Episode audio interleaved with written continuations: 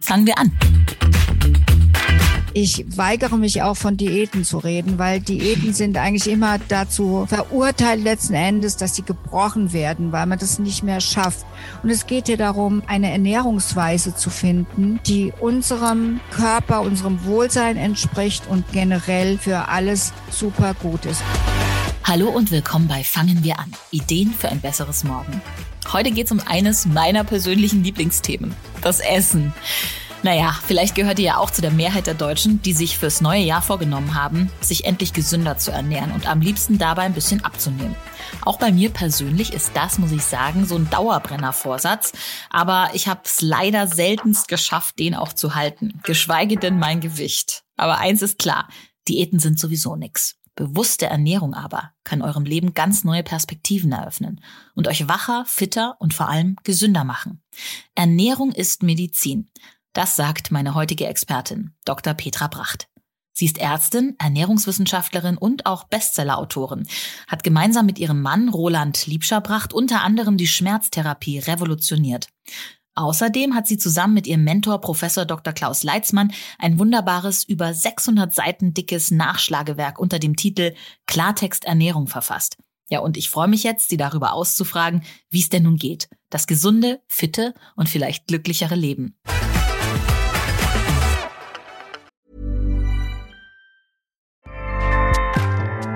ACAST powers the world's best podcasts. Here's a show that we recommend.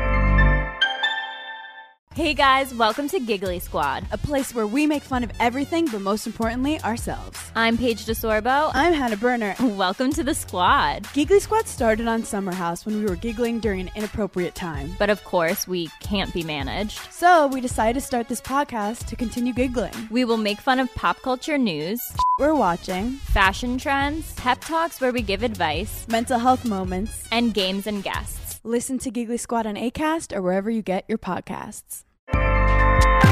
ACAST helps creators launch, grow, and monetize their podcasts everywhere.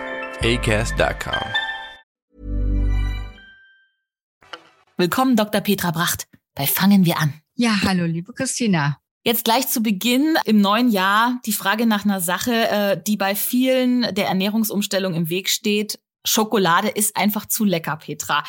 Und sie macht auch glücklich. Äh, Muss ich auf die wirklich verzichten, um gesund zu bleiben? Es kommt drauf an, was für eine Schokolade das ist. Wie wäre es denn mit einer dunklen Zartbitterschokolade? Da habe ich überhaupt nichts dagegen.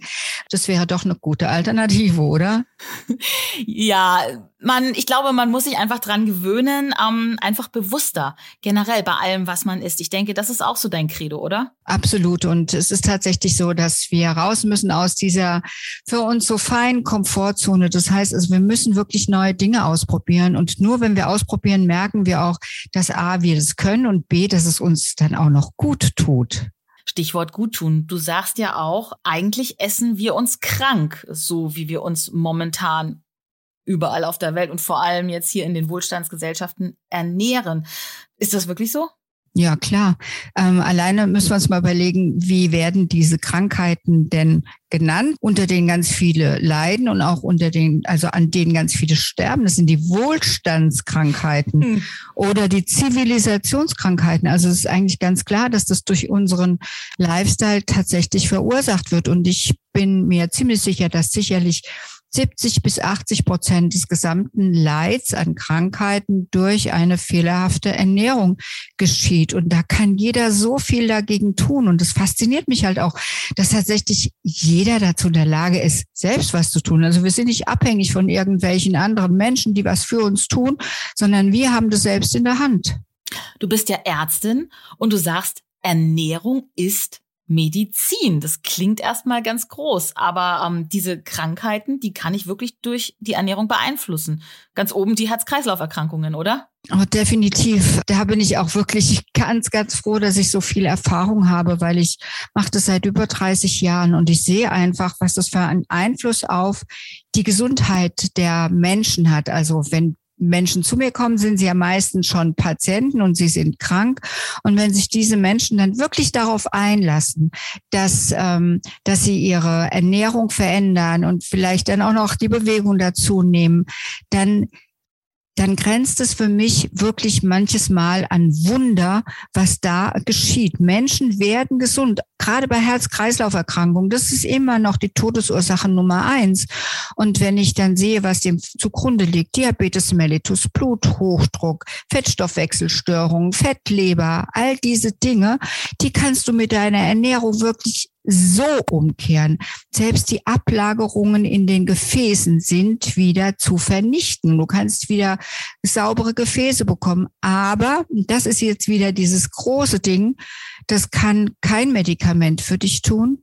Das kann kein anderer Mensch für dich tun. Das musst du halt selbst machen. Und du hilfst den Menschen dabei. Du hast äh, gerade gesagt, du machst es schon seit über 30 Jahren. Und der Grund, dass du überhaupt in die Medizin gegangen bist, war ja, glaube ich, ähm, eine Krankheit in deiner Familie, in deinem näheren Umfeld, oder? Ja, meine, meine Pflegemutter, meine Herzensmutter ist letzten Endes ähm, daran gestorben, an einer Herz-Kreislauf-Erkrankung. Und ich habe das alles erlebt, wie dieser ganze Weg war. Und deswegen wollte ich Medizin studieren. Das habe ich ja auch dann gemacht. Und dann habe ich aber wirklich relativ schnell gemerkt, dass das, was ich gelernt habe, eigentlich nicht das ist, weil ich dachte tatsächlich, ich kann, also ich lerne was, damit ich den Menschen helfen kann. Heute weiß ich, ich weiß ganz viel, wie sich Mensch selber helfen kann. Also ich gehe davon ganz weit weg, dass ich sage, ich heile Menschen, kann ich überhaupt nicht. Jeder kann es nur selbst. Und deswegen finde ich auch diesen Begriff des inneren Arztes so schön. Den gebrauche ich sehr gerne, weil ich davon überzeugt bin, dass jeder von uns einen inneren Arzt in sich hat. Er muss nur das bekommen, was er braucht, um loszulegen. Und da ist ganz vorne tatsächlich die gesunde Ernährung dabei. Dabei kannst du helfen, denn ähm, es ist ja ein riesiger Dschungel an Ernährungsformen. Der eine sagt so, der andere sagt so. Es gibt immer moderne Tendenzen in alle möglichen Richtungen. Was ist denn die richtige Ernährung? Ähm, du hast ja diesen Ratgeber, dieses Nachschlagewerk mit rausgegeben, Klartexternährung. Jetzt ist die Frage, was ist denn die ureigene Ernährungsform? Im Gespräch ist ja immer wieder diese Steinzeit-Diät, ähm, aber die ist es ja, glaube ich, nicht wirklich, oder? Die ist es definitiv nicht. Also für mich ist die Heilnahrung, also die, die Form der Ernährungsweise, die tatsächlich auch kranke Menschen wieder in die Heilung bringt, ist eine vegane, eine vollwertige vegane Ernährung, weil ich habe das einfach gesehen, es gibt wohl kein Krankheitsbild oder kaum ein Krankheitsbild, von dem ich nicht gesehen habe, welch wahnsinnig starken Einfluss sie genommen hat, wenn Menschen die Ernährung verändert haben. Das fand ich so unglaublich. Natürlich könnte jetzt eigentlich eine Frage kommen, sage mal, aber sind wir wirklich Veganer von Natur aus? Das sind wir nämlich nicht. Wir sind tatsächlich, ähm, ja, also wir haben die Möglichkeit auch von oder aus tierischer Nahrung Energie zu gewinnen. Darum geht's ja. Es geht ja darum, dass wir die Art erhalten. Das ist ja unsere Aufgabe eigentlich. Es hört sich jetzt ein bisschen hart an, aber eigentlich sind wir dafür auf der Welt, damit unsere Art bestehen bleibt. Und das kann unser Körper hervorragend, wenn er tatsächlich eine vollwertige vegane Ernährung nimmt. Aber im Laufe der Evolution hat unser Körper natürlich auch kennengelernt, dass es nicht immer so einfach war, aus Pflanzen die Energie zu beziehen. Und dann hat sich der Körper natürlich auch darauf eingestellt, dass er auf kleinste Portionen tierischer Bestandteile tatsächlich auch zurückgreifen kann, um im Notfall tatsächlich auch daraus Energie zu gewinnen. Und ich finde es so super spannend, weil ähm, wir wissen heute so acht Prozent tierische Anteile am Tag an der Ernährung kann der Körper verkraften. Aber alles, was mehr ist, das wird ganz schwer, weil, und ich glaube, das ist das ganz Wichtige, was man einfach verstehen muss. Die einfachste Art und Weise, Energie für unseren Körper, für jede Arbeit des Körpers zu gewinnen, ist tatsächlich, dass wir vollwertige Kohlenhydrate zu uns nehmen. Wenn wir Energie gewinnen müssen aus Eiweißen, dann muss der Körper richtig schaffen und schaffen. Und wenn jemand schaffen muss, immer, dann schafft er irgendwann nicht mehr wirklich gut und wird krank. Und das ist das, was wir hier sehen. Und deswegen bin ich auch bei, bei der Steinzeiternährung oder bei diesen ganzen ketogenen Diäten oder Ernährungsweisen bin ich wirklich so auf Hab-Acht-Stellung, weil ich sehe ganz viele Menschen bei mir in der Praxis, die das über eins, zwei Jahre gemacht haben, weil sie wollten unbedingt abnehmen und es funktioniert wirklich gut mit so einer Low Carb oder mit einer Steinzeiternährung. Mhm. Aber nach einer Weile werden diese Menschen tatsächlich irgendwie krank. Die haben dann plötzlich eine Fettleber, die haben Verdauungsstörungen, die haben Bluthochdruck, Diabetes bahnt sich an. Das ist das, was man dann immer sieht. Und dann denke ich immer, meine Güte, ganz klar, weil der Körper, der kann einfach nicht mehr, weil er das gar nicht mehr, ja, weil er einfach die Kraft nicht mehr hat. Und deswegen brauchen wir ganz viel Kohlenhydrate, vollwertige Kohlenhydrate. Und zwar haben wir gesagt, insgesamt, also ich habe ja Gott sei Dank noch einen Lehrer an meiner Seite, den habe ich schon immer an meiner Seite, das ist Professor Klaus Leitzmann, mit dem habe ich auch dieses große Standardwerk geschrieben, Klartexternährung. Der, also wir, wir wissen einfach auch durch die ganze Ernährungswissenschaft hindurch, dass es ungefähr 55 bis 65 Prozent Kohlenhydrate sein müssen, von denen wir uns bestücken. 20 bis 30 Prozent Fett und 10 bis 15 Prozent Proteine, sprich Eiweiße. Und das ist das, was wir brauchen. Und da bietet uns natürlich die pflanzliche Kost ganz, ganz, ganz viel. Ja, und ähm, der Verzicht auf Fleisch, du sagst, die Menschen werden auf lange Sicht äh, krank, wenn sie zu viel diese in dieser Ketose sind, diese Ernährungsform befolgen. Der wirkt sich ja schon ganz schnell auf den Körper aus. Ähm, ich habe irgendwo gelesen, schon schon nach 24 Stunden kann man da Effekte spüren. Hey, du bist ja richtig gut, genau. Und das ist, das finde ich so wichtig. Also man hat in in der Forschung herausgefunden, wenn jetzt jemand sich so mischköstlich ernährt, also mit Milchprodukten, mit Fleisch, Fisch und so weiter, dann hat er eine bestimmte Darmflora. Diese Darmflora ist leider nicht die optimale Darmflora. Deswegen wird im, immer mehr auch über das Mikrobiom gesprochen. Und im Zusammenhang mit dieser Forschung hat man herausgefunden, dass wenn du heute von heute auf morgen, also innerhalb 24 Stunden, deine Ernährung umstellst auf eine rein pflanzliche Kost, dann vermehren sich die guten Darmbakterien und vor allen Dingen die Artenvielfalt der Bakterien im Darm vermehren sich. Und dazu muss man einfach wissen, dass die Darmflora, das Mikrobiom eigentlich die Grundvoraussetzung ist ähm, für unsere Gesundheit. Diese muss dann gut sein. Und wenn wir halt schlechte Darmbakterien haben, haben wir eine schlechtere Gesundheit. Haben wir aber die wertvollen, die guten Darmbakterien, dann haben wir ein Immunsystem, das uns so schnell nichts anhaben kann. Und das finde ich gerade jetzt auch in diesen Zeiten extrem wichtig. Und deswegen, ja, sage ich immer, so schnell wie möglich umsteigen, am besten ganz oder fast ausschließlich auf vollwertige Pflanzenkost. Ja, nicht nur das Immunsystem, ne? auch die ganze Psyche. Man sagt ja, wenn der Darm glücklich ist, dann ist der ganze Mensch auch glücklich, oder? That's it. Es gibt ja diese Achse von, von Gehirn zum Darm, aber auch von Darm zum Gehirn. Und man weiß, wenn der Darm in Ordnung ist, die Darmflora in Ordnung ist, dass viel mehr Botenstoffe aus dem ähm, Darmtrakt durch den Darmtrakt ausgeschüttet werden als durch Hirn. Und wenn wir einen gesunden Verdauungstrakt haben, dann haben wir natürlich viel mehr Serotonin, das uns einfach auch glücklich macht. Und von daher gesunder Darm, insgesamt Gesundheit, aber auch natürlich eine Seelengesundheit. Und wir sehen ja, wie wichtig die auch jetzt gerade wäre.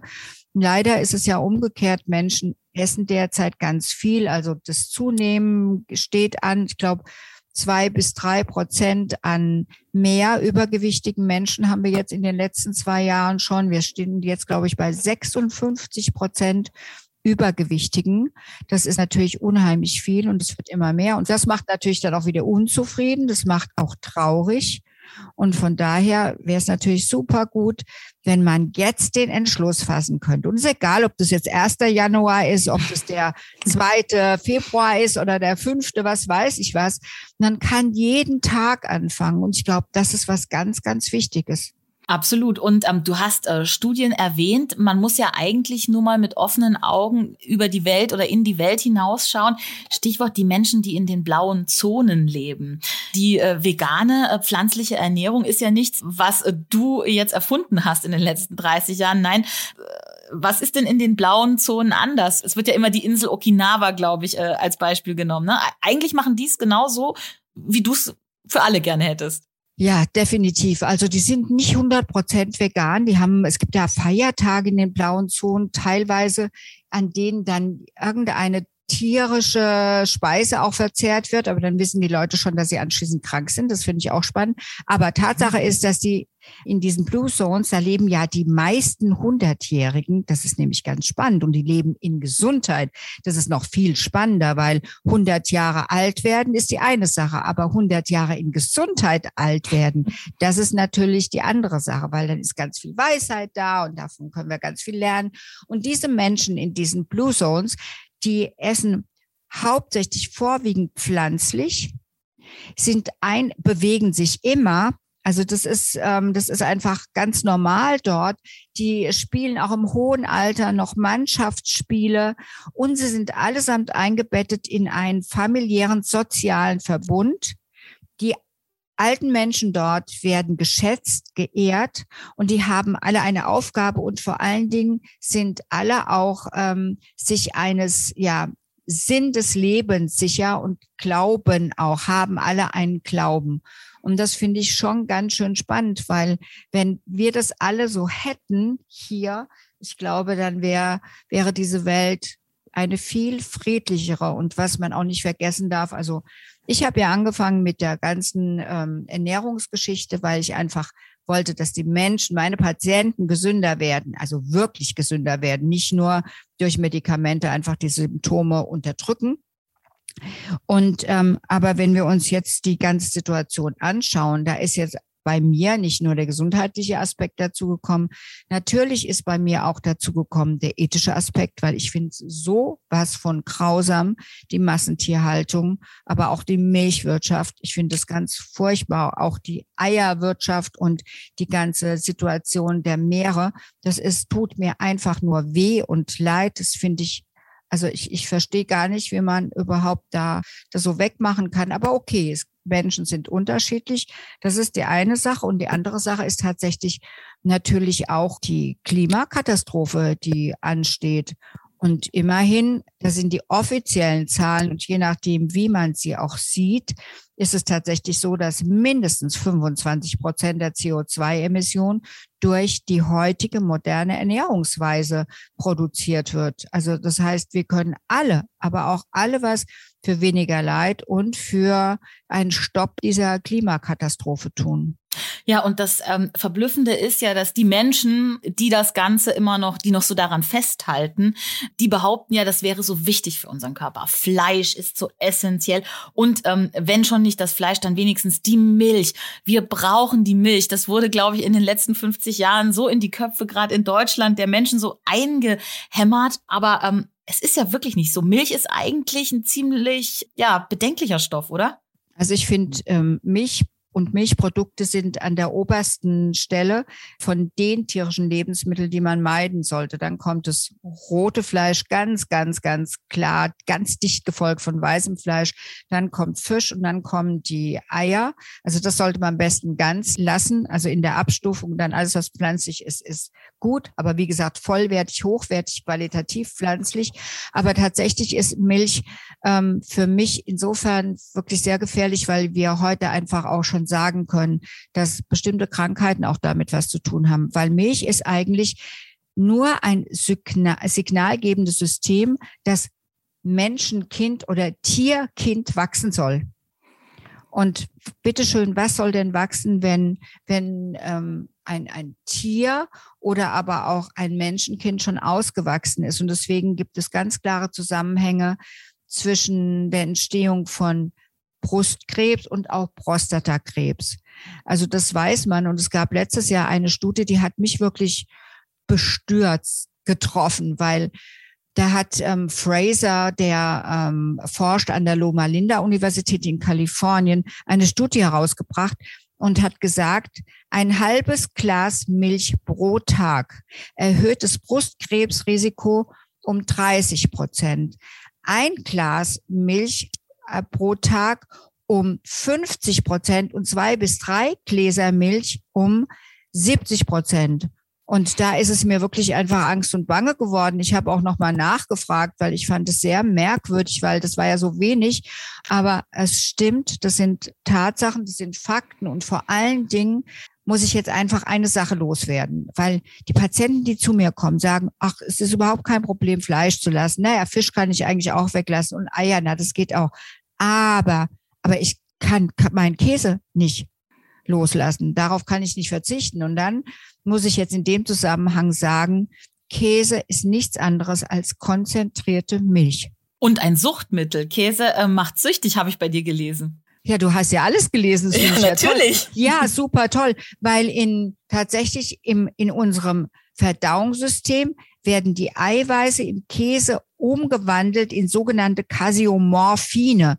Das sind Stoffe, die uns freudig werden lassen und abhängig machen. Das ist natürlich für so ein kleines Baby total klug, weil ein Baby will ja entdecken. Also und Hunger, das ist ja ein Gefühl, was erstmal geprägt werden muss. Von daher ist es natürlich total gut, dass es sowas wie ein Suchtverhalten gibt. Aber das baut sich dann im Laufe der Zeit auch ab, wenn Mensch dann einfach mehr hier auf dieser Erde auch vorhanden ist. Aber wenn wir weiter diese Mengen an Milch und Milchprodukten dann zu uns nehmen, dann ist es ganz klar, es macht tatsächlich abhängig. Wahnsinn. Ja, da sollten wir alle demnächst mal auf großen Entzug gehen. Ich versuche es auch schon seit einiger Zeit und es gibt ja mittlerweile so tolle ähm, Ersatzprodukte, die nennen sich ja sogar teilweise nicht Milch, versuchen den Geschmack nachzuahmen und ich finde, damit kann man es ganz gut mal probieren, den Einstieg. Ja, finde ich auch. Es gibt wirklich ein paar Produkte und also mittlerweile bin, also für mich war das früher auch schwierig. Also ich bin ja echt eine hundertprozentige Veganerin, aber auch deswegen, weil ich denke, ich muss auch Vorbild sein, weil ich glaube, das ist schon wichtig, dass die Menschen dann auch sehen, so insgesamt, was, was bin ich denn für eine Frau und so, wie, wie komme ich rüber und ich mache das. Äh, also von daher mache ich das wirklich zu hundertprozentig. Aber es gab auch Zeiten, da ist auch mir das mit der Milch wirklich schwer gefallen. Also mit dem Käse. Milch war nie ein Thema für mich, aber hm. Käse. Mhm. Und dann habe ich, es gibt zwei Sachen. A, ähm, habe ich irgendwann mal an ähm, an Parmesankäse gerochen und fand es dann gar nicht mehr spannend, als ich nur daran gerochen habe. Und dann habe ich auch noch die Information bekommen, dass die Bakterien, die für die Käsezubereitung verantwortlich sind, sehr oft die gleichen sind, die verantwortlich sind für Käsefüße. Und damit war das für mich echt dann auch vorbei. Also da habe ich gar keine Lust mehr gehabt und dann mit dem ganzen Wissen sowieso dazu. Aber das hat ähm, vor vieler, vor, vor langer, langer Zeit damals auch geholfen.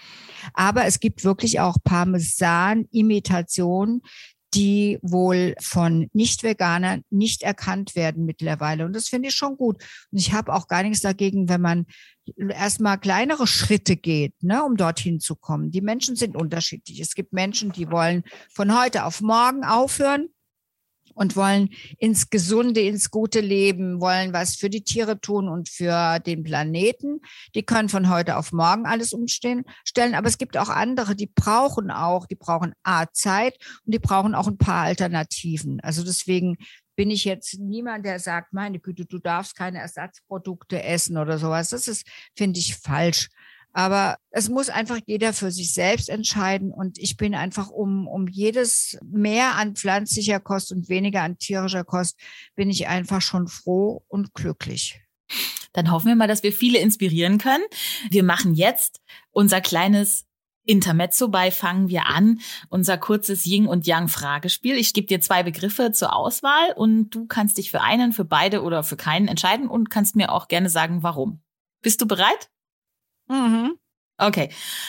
Hm, Obstsalat oder Smoothie? Hm. Smoothie. Deswegen, weil ich habe oftmals gar keine Zeit, mir einen Obstsalat zu machen und das geht nicht nur mir so, sondern in die Smoothie-Maschine rein und dann ist es super lecker, kann ich einfach mitnehmen.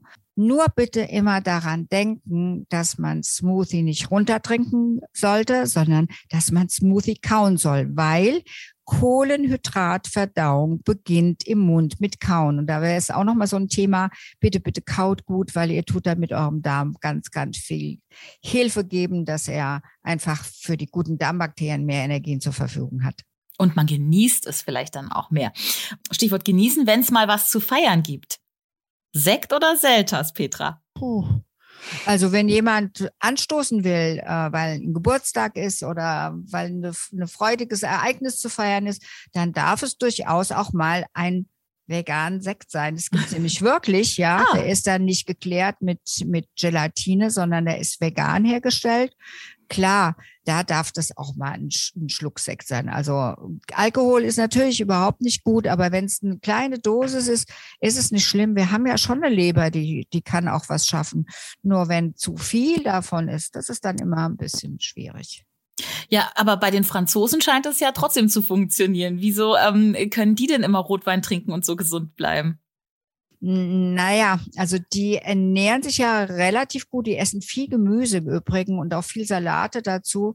Und es ist ja mittlerweile nicht mehr so, dass man glaubt, dass der Alkohol das Gute ist, sondern man weiß, dass es die sekundären Pflanzenstoffe in den Weinen sind. Und das ist natürlich, sekundäre Pflanzenstoffe ist nochmal so ein Begriff, den würde ich gerne nochmal erwähnen. Zwei Sachen würde ich gerne ja. nochmal erwähnen. Sekundäre Pflanzenstoffe, das sind die Stoffe, die unsere Pflanzen haben, damit sie sich schützen vor Angreifer von außen.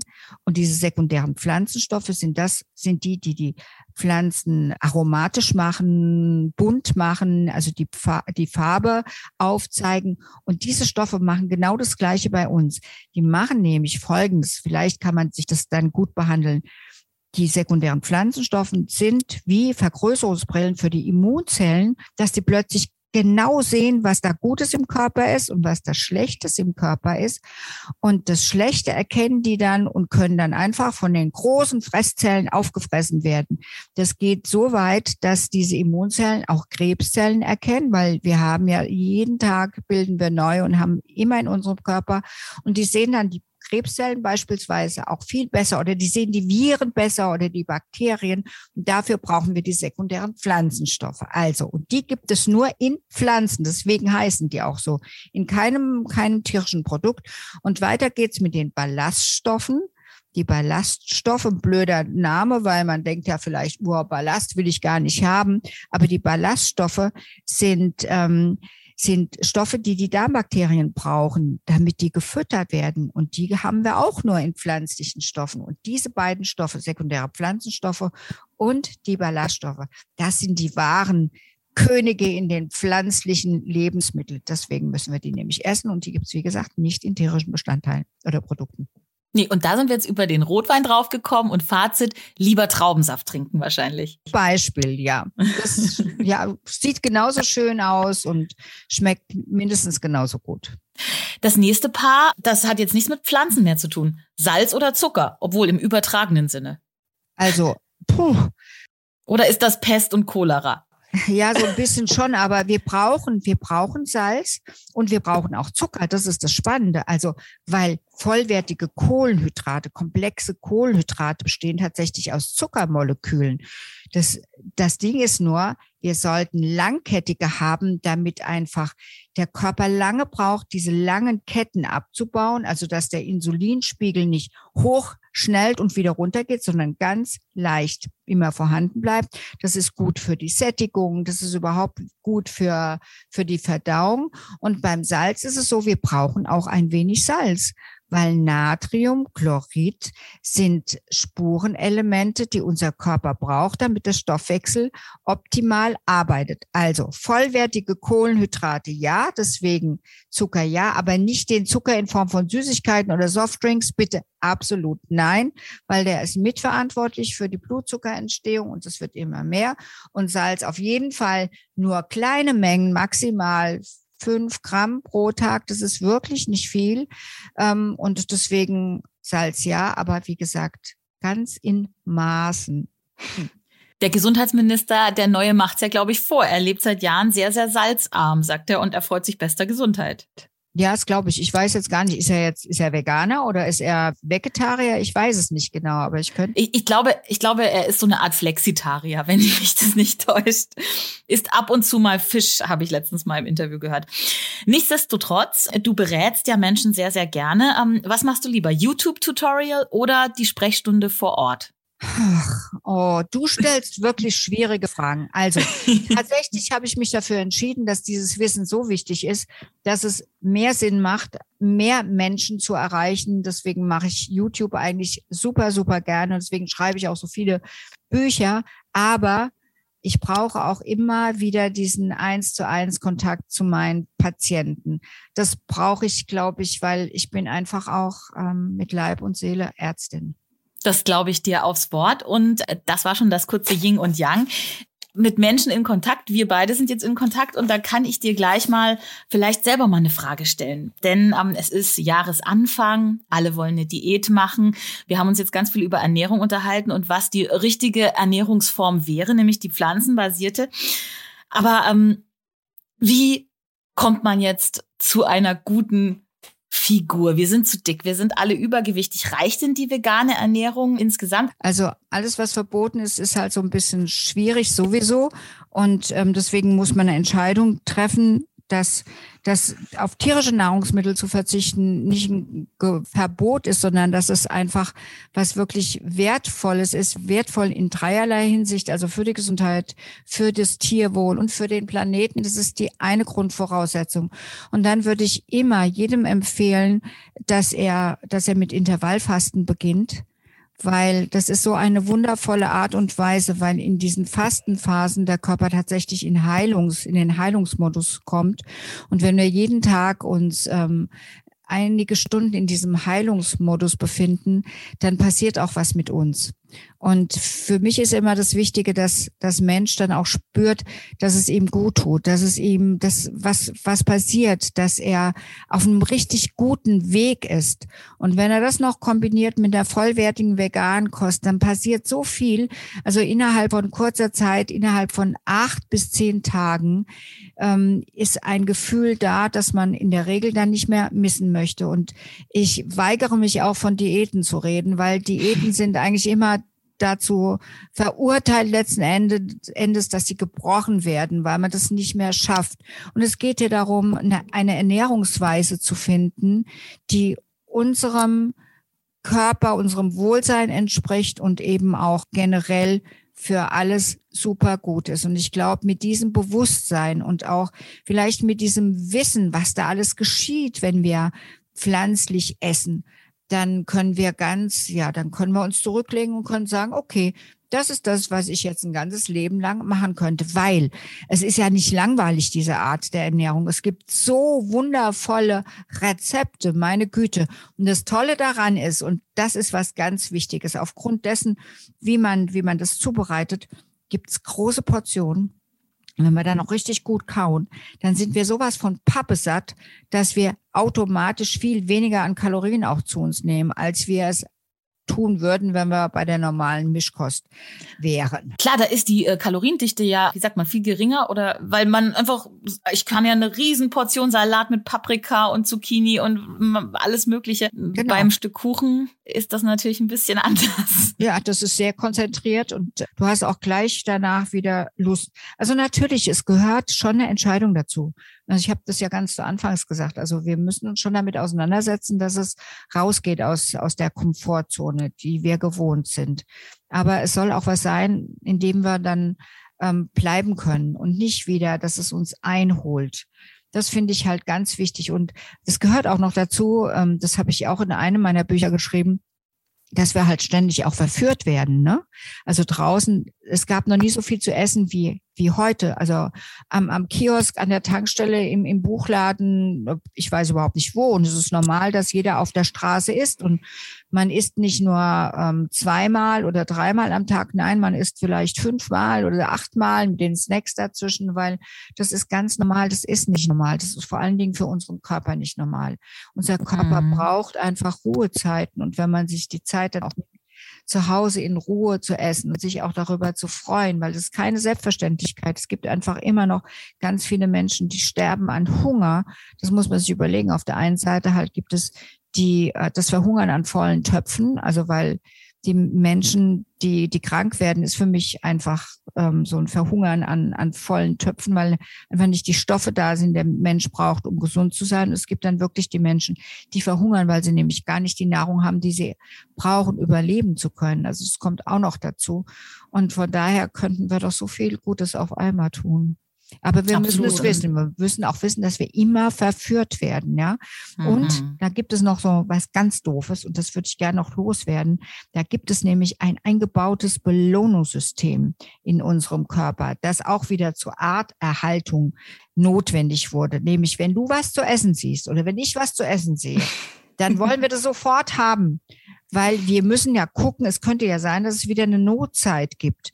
Wir leben aber in keiner Notzeit mehr, sondern wir leben eher in einem unheilvollen Schlaraffenland, so würde ich das eigentlich bezeichnen. Aber wenn wir das doch wissen, das ja. ist doch gut, oder? Es ist, es ist gut. Wissen und etwas tun, dann das sind natürlich zwei Paar Stiefel. Ist das die böse Leptinfalle, von der du da gesprochen hast? Also wir haben das Leptin, aber wir sehen dann nicht mehr, dass der, das Gehirn erkennt es gar nicht mehr und so weiter. Aber wenn, also das ist die eine Falle, das andere ist wirklich diese Dopaminfalle. Also so, sobald wir an ein Buffet kommen, deswegen ist es ja auch manchmal ein Gerangel vor Buffets, dass die Leute denken, sie kriegen nicht genug und dann gibt es Auseinandersetzungen. Also was ist ein Wahnsinn.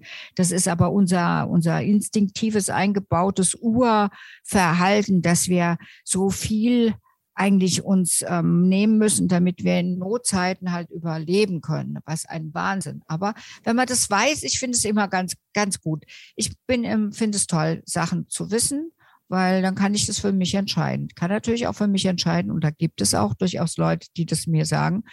Ihnen ist das Essen so wichtig und vor allen Dingen auch ähm, Käse zu essen, weil das ist was Wundervolles und Fleisch und so weiter, dann ist es deren Entscheidung. Aber ich bin immer, dann sage ich auch, wenn Patienten zu mir kommen, die sagen, sie sind nicht so weit, sage ich, okay, aber sie haben es gehört und ich weiß, ich weiß, dass sie das immer mit sich rumschleppen.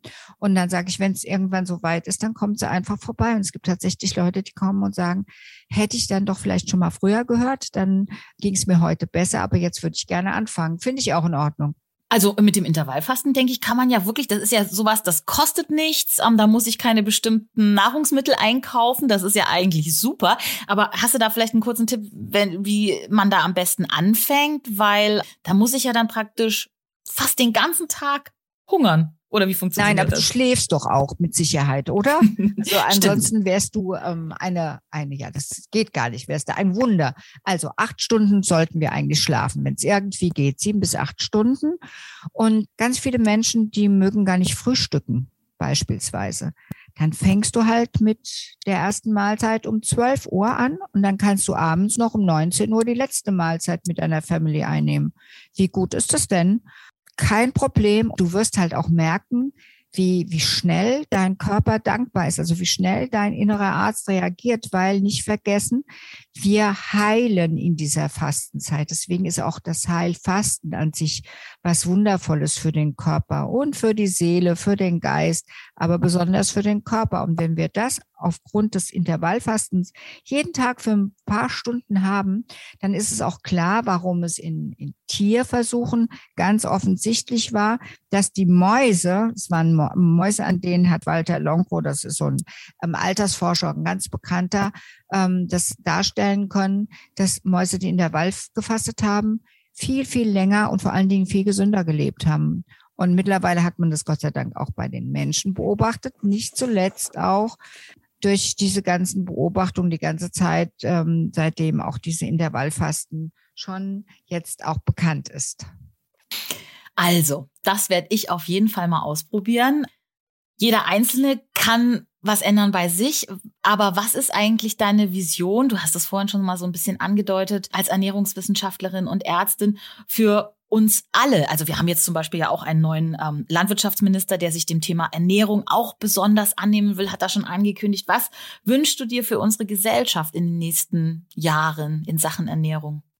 Wirklich, dass wir eigentlich alle ausschließlich pflanzlich essen, beziehungsweise kein Tier mehr dafür töten müssen oder quälen müssen, damit wir existieren können. Ähm, weil, wie gesagt, also es profitieren dann wir Menschen davon, die Tiere davon und die Umwelt davon. Das ist meine ganz große Vision. Meine ganz große Vision ist aber auch, dass dieses Wissen um Ernährung und um die gesunde Bewegung, dass es tatsächlich auch ähm, gelehrt wird, weil die Medizinstudenten lernen das nicht in ihrem Studium. Das habe ich nicht gelernt und das hat da heute lernen die es immer noch nicht. Und das ist für mich, das ist unerträglich. Also das ist meine große Hoffnung, dass es das auch gibt, weil dann glaube ich, ist diese andere Vision, dass wir wirklich von Pflanzen uns ernähren, schon ganz schön nah und das wird auch wieder bewegen, bitteschön auch. Auf jeden Fall. Und dieses Halbwissen, was viele haben. Also du hast ja vorhin, das fand ich ganz erstaunlich, ähm, auch erzählt, wie die Milch, ähm, äh, auf der einen Seite wird sie so gelobt, auf der anderen Seite gibt es Studien, wo man eben sieht, dass sie dem Körper wirklich Schaden zufügt. Und umgekehrt ähm, gibt es ja das große Gerücht, dass Soja für Brustkrebs verantwortlich ist bei so vielen Menschen. Also das sind so Mythen. Oh, da muss ich unbedingt was sagen, weil das macht mich ganz, das macht mich ganz, ganz traurig. Das ist einfach Unsinn. Ja. Soja ist ein perfekter Schutz vor Brustkrebs. Das ist schon lange, lange her, dass es irgendwann mal dieses, dieses Gerücht gab, wie hm. gefährlich hm. Soja sei. Aber das ist ganz verkehrt. Ähm, es ist genau umgekehrt. Soja hat aufgrund der Phytoöstrogene, also der pflanzlichen Östrogenbestandteile in der Sojabohne, tatsächlich die Möglichkeit, die Frau, auch den Mann, es gibt ja auch Männer, die bekommen Brustkrebs, zwar wesentlich weniger, sind glaube ich eins bis zwei Prozent, aber immerhin, ähm, dass, dass der absolute Schutz für die Entstehung von Brustkrebs darstellt. Und das muss unbedingt gewusst werden. Und außerdem ist Soja eine super, super tolle Eiweißquelle. Das ist auch nochmal ganz wichtig. Also das ist einfach verkehrt. Das ist ein, ein Märchen, das weg muss aus der Welt. Absolut. Gut, dass wir das jetzt nochmal erwähnt haben. Du hast es ja gesagt, Aufklärung und das wirklich in allen Bereichen der Gesellschaft ist ganz, ganz wichtig. Dein Buch, das ihr gemeinsam veröffentlicht habt, äh, Klartext Ernährung. Ich finde das ein tolles Nachschlagewerk. Da kann man sich wirklich reinlesen, festlesen. Die jetzt zuhören, die haben das vielleicht noch nicht zur Hand. Jetzt zum Schluss von fangen wir an würden wir uns sehr freuen, von dir nochmal zwei kleine konkrete Tipps, an jede Hand einen, zu bekommen, wie vielleicht jeder heute anfangen kann, ja, morgen schon mal was umzusetzen in Sachen gesunde Ernährung? Also, sich wirklich damit auseinandersetzen und vielleicht offene Ohren haben, wenn ähm, darüber berichtet wird und vielleicht auch nochmal diesen Podcast anhören, was ich da alles gesagt habe ähm, und wirklich offenen, mit offenen Ohren und mit offenen Herzen daran gehen, dass ähm, es hier wirklich darum geht, dass auf jeder Ebene weniger Leid vorhanden ist. Das heißt, am besten wäre es natürlich, dass man sagt, okay, ich versuch's, ich versuch's für zwei Wochen. Und zwei Wochen, die gehen so schnell um. Und vielleicht mögt ihr mich dann die ersten acht Tage nicht so, weil dann gibt's vielleicht ein bisschen Kopfweh, die Nase läuft, der Bauch ist nicht so ganz in Ordnung. Aber nach ungefähr acht bis neun Tagen werdet ihr sehen, wie dankbar euer innerer Arzt ist dafür, dass ihr ihm genau das jetzt gebt, was er braucht, damit er optimal arbeiten kann. Und wenn er dann das noch mit dem Intervall fasst, Fasten macht, dann spürt ihr einfach, was passiert. Und das Spannende ist, es passiert im Kleinen wie im Großen, weil es gibt einen, wunderbarer, einen wunderbaren Film von dem David Attenborough, der hat ähm, einen Dokumentarfilm verfasst über zwölf Monate Lockdown und hat beobachtet, wie schnell sich die Welt erholt hat, die Artenvielfalt, ähm, die Luftverschmutzung besser geworden ist. Und ich kann einfach nur sagen, genauso schnell passiert es in uns Menschen, dass wir uns erholen und dass wir wieder gesund werden. Und wenn wir gesund sind, dass wir noch viel, viel länger gesund bleiben. Das ist ein wunderschönes Schlusswort. Ich danke dir, Petra, für diese Einblicke und wünsche dir, dass du weiterhin ähm, Menschen so inspirierst und ihnen zu ihrem Glück verhilfst. Danke dir. Ja, super, super gerne gemacht und es war ein ganz schönes Gespräch mit dir und ich hoffe, dass es viele Leute gibt, die uns zuhören mögen und es dann einfach mal ausprobieren und dafür wünsche ich einfach viel Erfolg und ganz viel Gesundheit. Danke, ich mache es auf jeden Fall, Petra. Ja, das freut mich schon mal super sehr.